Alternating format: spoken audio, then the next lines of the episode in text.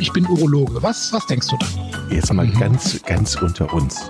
Wir müssen auch die Worte Penis und Hodensack in den Mund nehmen. Ja, ja. Und äh, das ist ja auch Sinn und Zweck äh, von so Veranstaltungen wie diesem Podcast, dass man das Ganze aus dieser Schmuddelecke so ein bisschen herausnimmt. Herzlich willkommen. Neue Folge Pinkelpause. Hallo Chris, schön, dass du wieder da bist aus dem Urlaub. Ah, jetzt hat er es doch gesagt. Ja. Wir haben uns tatsächlich zum ersten Mal drei Wochen Pause gegönnt. Ja. Wow. Erst haben wir, erst haben wir groß getönt, dass wir das nicht machen. Und dann hat es uns doch erwischt. Ja. Und Aber jetzt, war schön. Ja. Das, du siehst ja gut aus. ja. War gelogen. Jetzt bist du wieder da und dann hauen wir direkt rein ins Thema. Als ich dein ähm, Manuskript gesehen habe, habe ich gedacht, wow. Ich lese mal vor. Ja. Haben Sportler ein erhöhtes Risiko für Hodentumore? Ähm, jetzt stellt man sich natürlich die Frage, hast du dir diese Fragestellung am Strand im Urlaub so gestellt? Wo, nee. wie kommst du auf diese Idee für diesen Podcast so eine, so ein Thema zu setzen? Die Frage, die hat sich aus meinem Alltag ergeben, ähm, weil es gab ja jetzt eine Häufung von, von Fällen von Hodentumoren bei Sportlern und das hat zur Folge gehabt, dass ähm, also wirklich ganz viele junge Männer, die einfach kamen, weil sie Angst haben vor Hodenkrebs. Und ja, es ist ja leider so, die gesetzliche Krankenkasse sieht eigentlich eine Hodenkrebsvorsorge beim jungen Mann nicht vor. Ähm, es macht natürlich schon mal Sinn, dann ab und zu das auch mal von einem Fachmann mal tasten zu lassen oder vielleicht mal einen Ultraschall machen zu lassen. Aber im Prinzip hat man diese Vorsorge selbst in der Hand, im wahrsten Sinne des Wortes.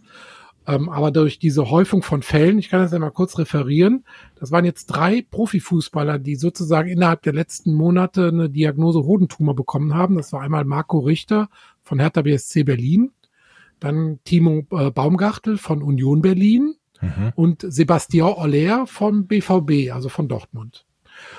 Und ähm, da fragt man sich dann schon, wenn so eine Häufung auftritt, ja, steckt jetzt da irgendwie, ist das jetzt reiner Zufall oder wie kann man das erklären, dass da Profisportler ähm, so kurz hintereinander mit der gleichen Diagnose auffallen? Und das hat scheinbar, ging das wie ein Ruck durch die Bevölkerung und es hat wirklich dazu geführt, dass ganz viele junge Männer sich angemeldet haben und sich einfach haben untersuchen lassen. Und dieser Trend, der hält eigentlich bis heute an, jetzt in den letzten hm. Monaten.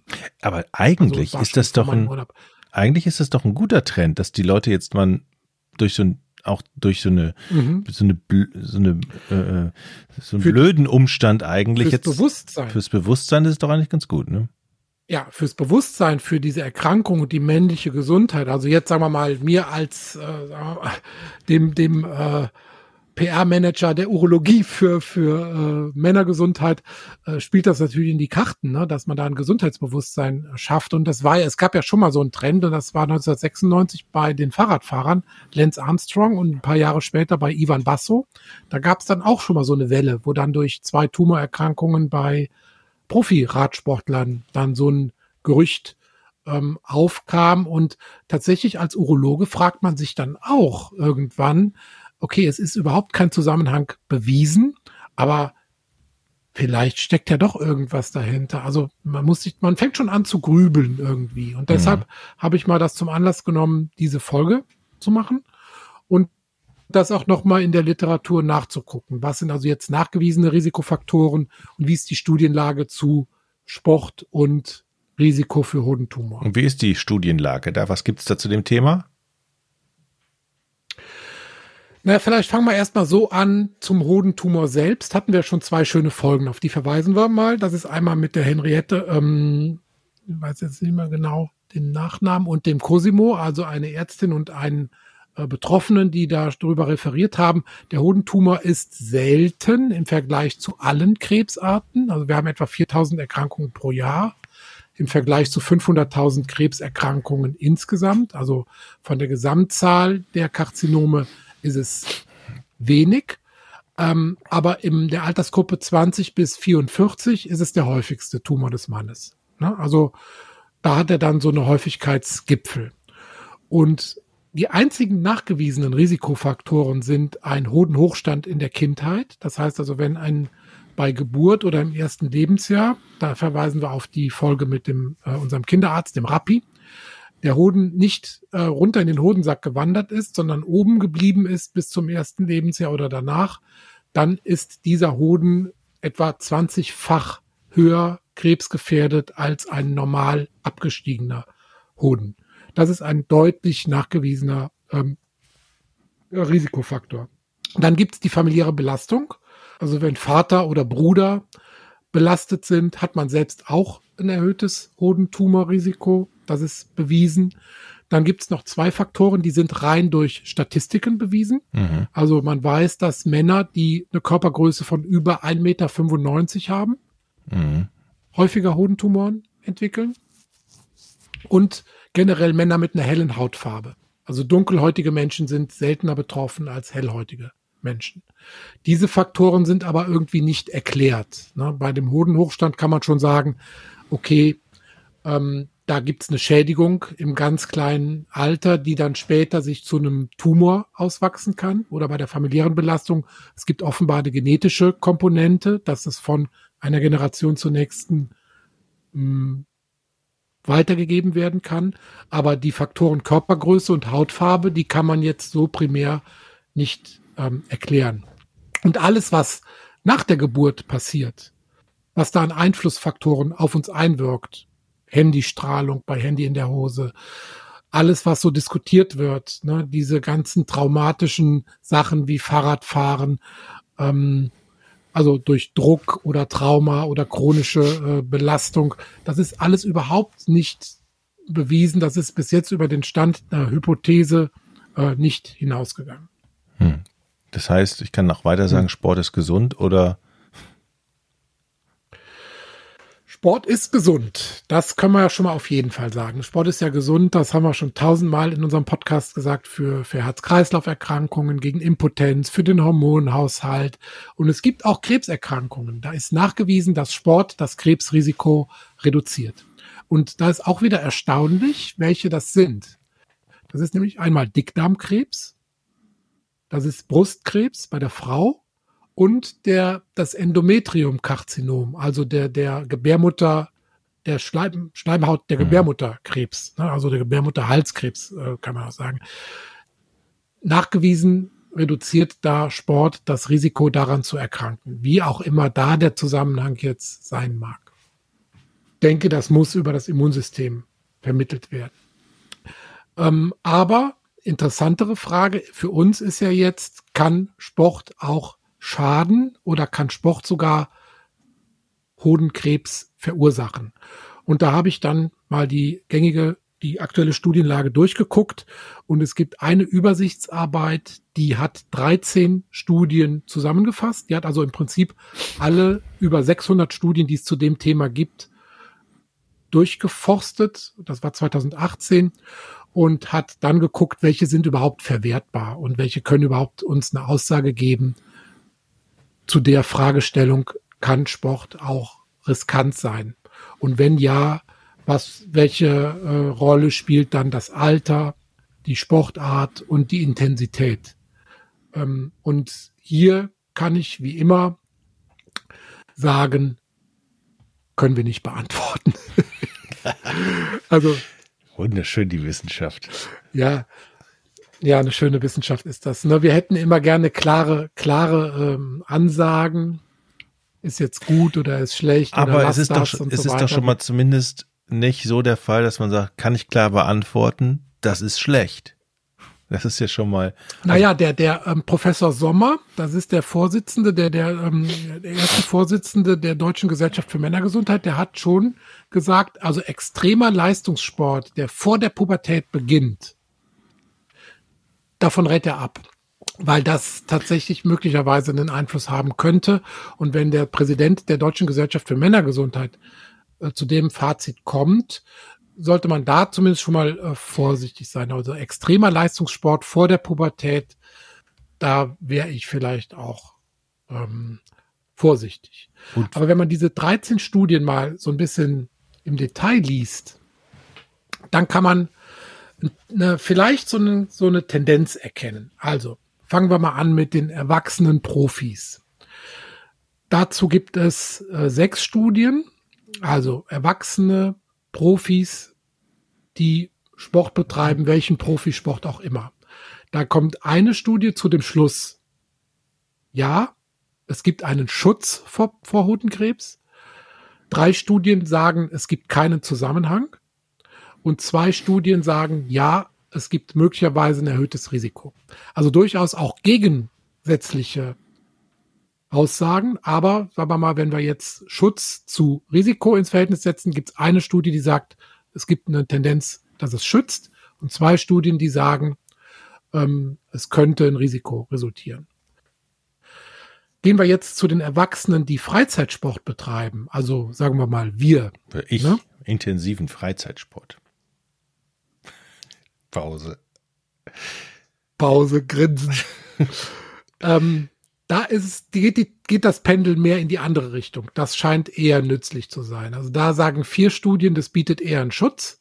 Eine Studie sagt, kein Zusammenhang nachweisbar und eine Studie geht von der Tendenz her Richtung Risiko. Da schlägt also das Pendel mehr Richtung Sport ist eher schützend aus.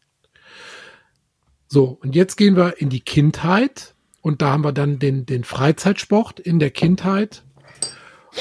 Und da haben wir wieder im Prinzip pari pari. Drei Studien sagen, es schützt, zwei sagen, keine Aussage möglich, kein Zusammenhang äh, nachvollziehbar und vier Studien sagen, ja, es könnte mit einem erhöhten Risiko einhergehen. Ähm, zu dem extremen Leistungssport bei Kindern, also vor der Pubertät hatten wir ja schon, habe ich ja schon meine Meinung oder auch die vom Professor Sommer äh, kundgetan. Aber in der Summe kann man jetzt da kein, also da reicht die Datenlage überhaupt nicht aus, dass man sagt, wir können hier eine, haben eine gute Evidenz, dass wir ein Fazit ziehen können und sagen, Sport ist ein Risikofaktor für Hodentumor. Vor allen Dingen, glaube ich, muss man ja auch mal sagen, es bei, gerade bei Profis, man weiß ja auch nicht, was die noch so schlucken. Also ich meine, so an jetzt, ich meine jetzt noch nicht mal mehr mit, Do ich rede jetzt noch nicht mal mehr von Doping, aber die werden natürlich medizinisch betreut mhm. und du müsstest ja komplett offenlegen, mhm. wer was alles zu sich nimmt. So mhm. würde ich jetzt als Laie mal also so sagen. Man, als das damals mit den Radfahrern war, da habe ich tatsächlich auch irgendwie mal gestutzt und habe gesagt, okay, das war ja wirklich noch die Zeit. Armstrong hat ja zu der Zeit massiv gedopt, 96. Und da kann man vielleicht schon mal mutmaßen. Er hat von außen massiv äh, Androgene zugeführt. Was das dann mit den Steuerungshormonen macht und mit dem möglichen Einfluss auf den Hoden, kann ich mir jetzt nicht ausmalen. Ähm, also zu der Zeit hätte ich diese Theorie auch noch für möglich gehalten. Ich glaube heutzutage, ich glaube eher, dass das aufgefallen ist, weil Profisportler besonders gut untersucht werden weil ja. die ständig Gesundheitschecks unterzogen werden und auch urologisch, denke ich, untersucht werden, abgetastet, Ultraschall und so weiter. Ähm, ich glaube eher, dass dadurch diese zufällige Häufung entstanden ist. Und es gibt natürlich Zufälle. Ich habe dir immer schon mal erzählt von der Duplizität der Ereignisse, die ich in der Praxis immer sehe. Hm. Äh, ich sehe monatelang keinen Hodentumor. Und dann sehe ich an einem Tag zwei. So. Hm. Oder es gibt oft Fälle, dass du denkst, Mensch, irgendwie, das war heute ein besonderer Fall und am nächsten Tag kommt nochmal genauso ein besonderer Fall. Also diese Duplizität der Ereignisse oder diese Häufung von Zufällen, die gibt es in der Medizin und ich glaube tatsächlich, wir hatten jetzt hier so ein bisschen damit zu tun. Gibt also bevor wir jetzt so ein Resümee ne? ziehen, ja. Sport macht Hodenkrebs, müssen wir da mal ein ganz großes Fragezeichen dahinter setzen, bevor wir da nicht mehr Evidenz haben an dem Punkt. Hm. Aber zumindest. Interessant ist, es gibt auch noch Studien zu Sportarten. Wenige, okay. aber beispielsweise zu Fußball. Sagt eine Studie, gibt es keinen Zusammenhang. Eine Studie sagt, Fußball kann ein Risikofaktor sein. Und dann natürlich die interessanten Sportarten für den Hoden, Reiten und Radfahren. Radfahren hm. Wo der Hoden ständig einem Druck und oder einem, einem möglicherweise auch Kompressionstrauma ausgesetzt ist. Da gibt es tatsächlich dann auch wieder jeweils eine Studie, die sagt, kein Zusammenhang, aber eine Studie auch, die sagt, ja, wir konnten feststellen, dass intensiver Reitsport oder Fahrradsport mit einem möglicherweise erhöhten Risiko einhergehen kann. Also da geht das Pendel wieder mehr Richtung Risiko. wo wir gerade beim Fußball sind, hat jetzt mit Hodenkrebs auch nichts hm. zu tun. Und du musst die Frage mir auch nicht beantworten, die entsprang jetzt meinem Hirn. Fortuna steigt nicht auf. Nein. Wenn man jetzt als Fußballprofi so in der Mauer steht und sein ähm, hm. bestes Stück schützt, ich meine, es passiert ja auch mal, dass man den hm. hochspringt und es nicht schützen kann. Ist das nicht total mhm. gefährlich? Jetzt mal an, sich in, in die Mauer beim Fußball zu stellen. Ist das nicht eigentlich schon gefährlich? Man, Für den Hoden. Also, es gab Fürs ja Gesicht mal Zeit, ja den Trend, sich rumzudrehen. Ja, aber da sieht man natürlich den Ball nicht.